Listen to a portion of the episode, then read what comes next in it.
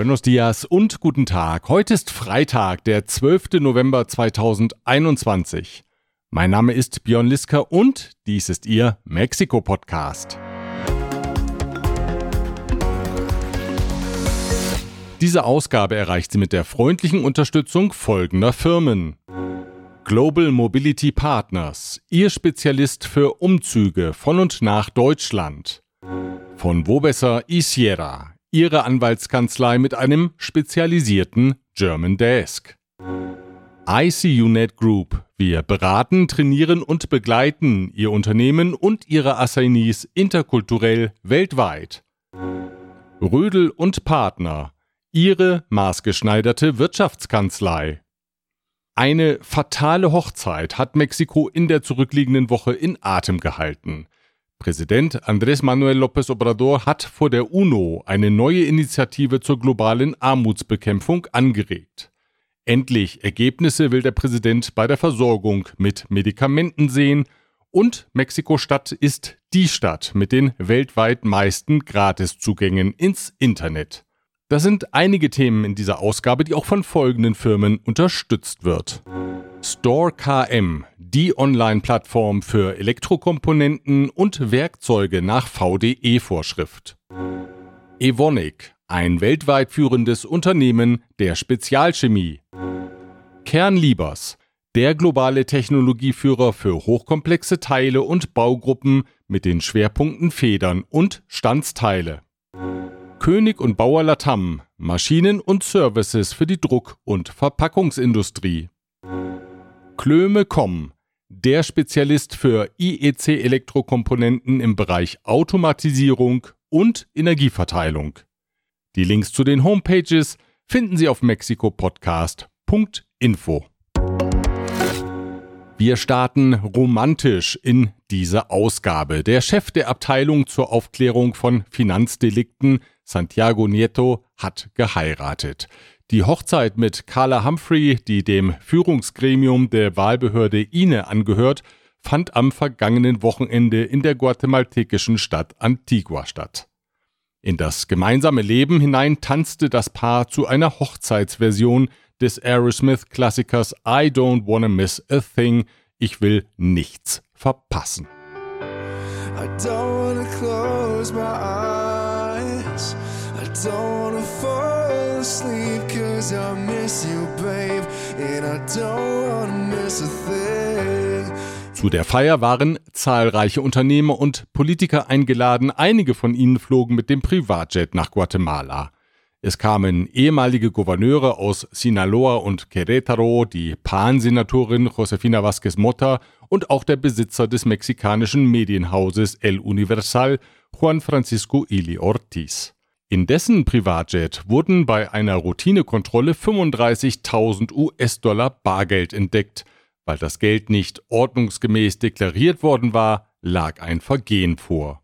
Und weil infolge der Nachricht alle Augen auf das Flugzeug und dessen Insassen gerichtet waren, wurde bekannt, dass die Tourismusministerin von Mexiko-Stadt, Paola Felix Diaz, ebenfalls in dem Flugzeug saß.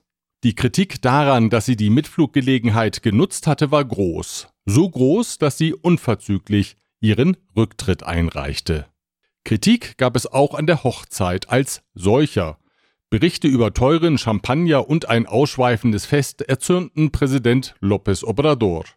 Das passe nicht zum Sparkurs, den sich die Regierung verordnet habe, befand er mit klaren Worten, eine Trennung von privatem und öffentlichem Leben Santiago Nieto es un abogado profesional, recto, le tenemos mucho respeto, pero no podemos tolerar ningún acto de extravagancias, ningún acto que vaya en contra de la austeridad republicana. Nada de lujos, de extravagancias, porque la gente está harta de eso. Die andauernde Kritik an der Art der Feier und, so darf man vermuten, ein deutlicher Hinweis aus dem Nationalpalast bewogen Santiago Nieto schließlich zum Rücktritt.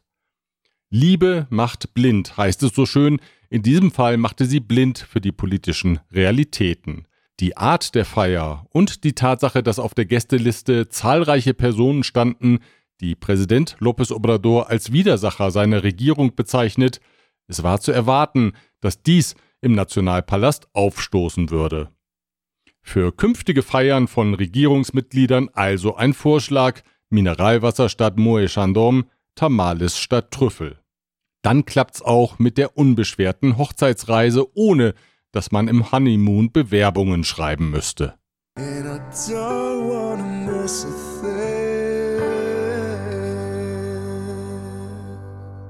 Schmerzhaft ist der Abgang von Santiago Nieto für viele Beobachter, denn er genoss weithin einen guten Ruf, seine Arbeit wurde geschätzt. Präsident López Obrador hat seinen Parteifreund Pablo Gómez zu Nietos Nachfolger ernannt, einen erfahrenen Politiker, der aber beim Thema Finanzen und Finanzdelikte bisher nicht als Experte auffiel. Ob er ebenso standhaft wie Santiago Nieto den Versuchungen widerstehen wird, sein Amt politisch zu instrumentalisieren, das muss man abwarten, schreibt sogar der regierungsfreundliche Kommentator Jorge Cepeda Patterson in El País. Der Präsident jedenfalls war offenkundig zufrieden mit dem Personalwechsel. Pues yo pienso que fue una buena decisión de Santiago Nieto de presentar su renuncia y creo que también fue una decisión el nombramiento de Pablo Gómez. Es un hombre íntegro, honesto, incorruptible. ¿Tengo que decir más?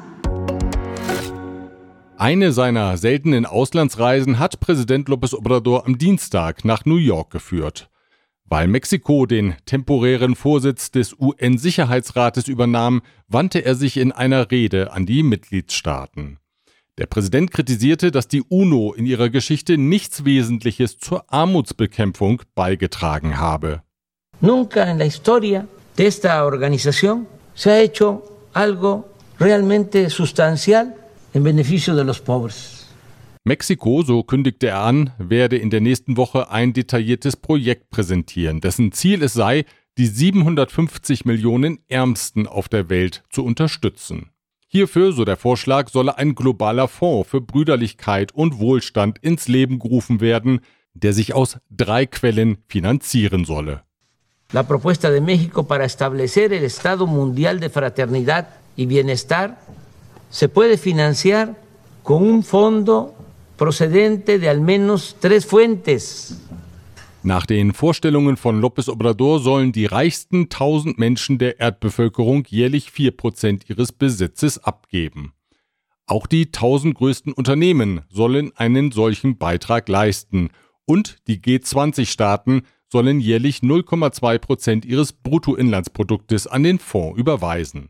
Damit könne der Fonds über rund eine Billion US-Dollar jährlich verfügen.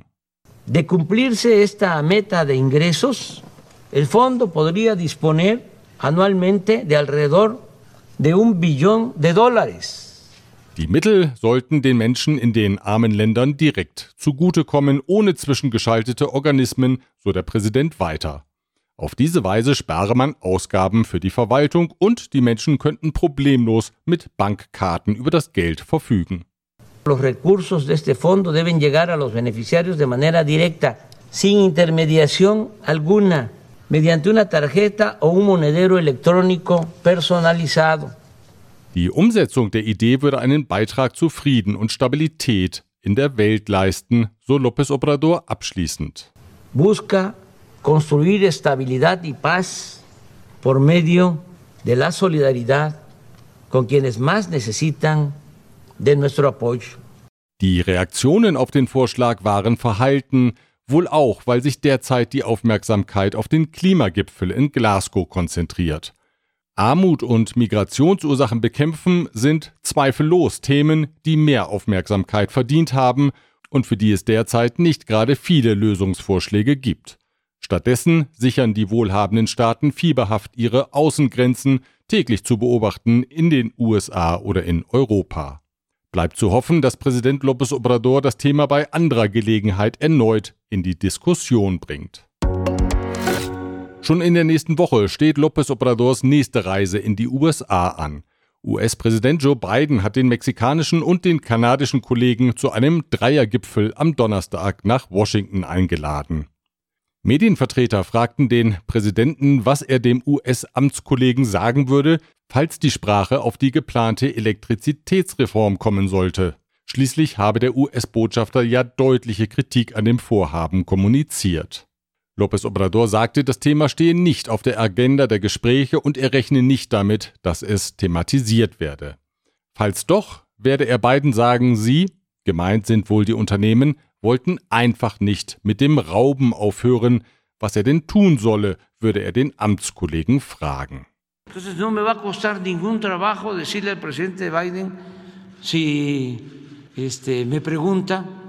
Que no creo que lo haga porque es muy respetuoso, pero en el caso de que me dijera algo, le diría, pues, presidente, es que no quieren dejar de robar y dígame qué se hace en estos casos. Heftig kritisiert hat Präsident López Obrador seinen Gesundheitsminister Jorge Alcocer, nachdem es auch in dieser Woche wieder zu Protesten gegen den Arzneimangel im Land gekommen ist. Besonders betroffen und im Fokus der Medien sind die Eltern von krebskranken Kindern, die seit vielen Monaten das Ausbleiben von zugesagten Medikamenten beklagen. Aber auch andere Medikamente werden zur Mangelware, so gibt es Berichte darüber, dass in einigen Bezirken der Hauptstadt seit drei Jahren kein Tetanus-Impfstoff verfügbar ist. López Obrador sagte an die Adresse des Ministers, die Medikamentenversorgung müsse endlich funktionieren, er wolle keine Ausreden mehr hören. Tenemos que terminar de resolver el problema del abasto de los medicamentos. Esto es para el doctor Alcocer.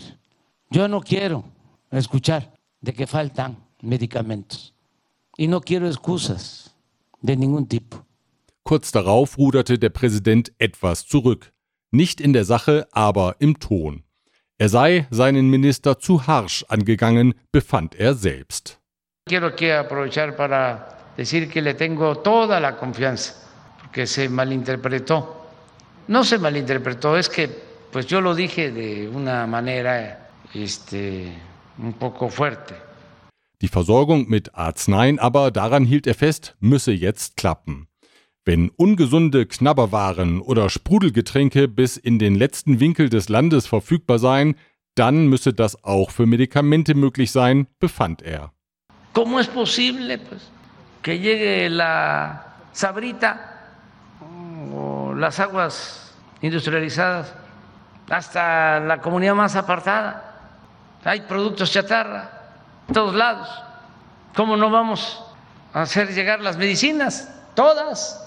Die Regierung hatte nach dem Amtsantritt mehreren großen Arzneiimporteuren mit dem Verweis auf korrupte Praktiken gekündigt. Bisher ist es nicht gelungen, die Versorgung über andere Anbieter langfristig sicherzustellen. Zudem haben die Probleme im Zuge der Covid-Pandemie in den Produktionsländern der Wirkstoffe die Engpässe weiter verschärft. Mexikos Zentralbank hat den Leitzins zum vierten Mal in Folge um 25 Basispunkte auf jetzt 5% erhöht. Die Maßnahme soll der Inflation entgegenwirken, die derzeit über der Prognose liegt. Das Gremium der Notenbanker votierte mit 4 zu 1 für die Maßnahme. Für das letzte Quartal des Jahres rechnen die Notenbanker mit einer Inflation von 6,8 Prozent. Mexikos oberste Wahlbehörde INE muss im nächsten Jahr mit deutlich weniger Geld auskommen. Das Parlament hat den Haushalt des INE um 5 Milliarden Pesos gekürzt. Das entspricht etwa 212 Millionen Euro. Vertreter des Instituts haben angekündigt, juristisch gegen die Kürzung vorzugehen.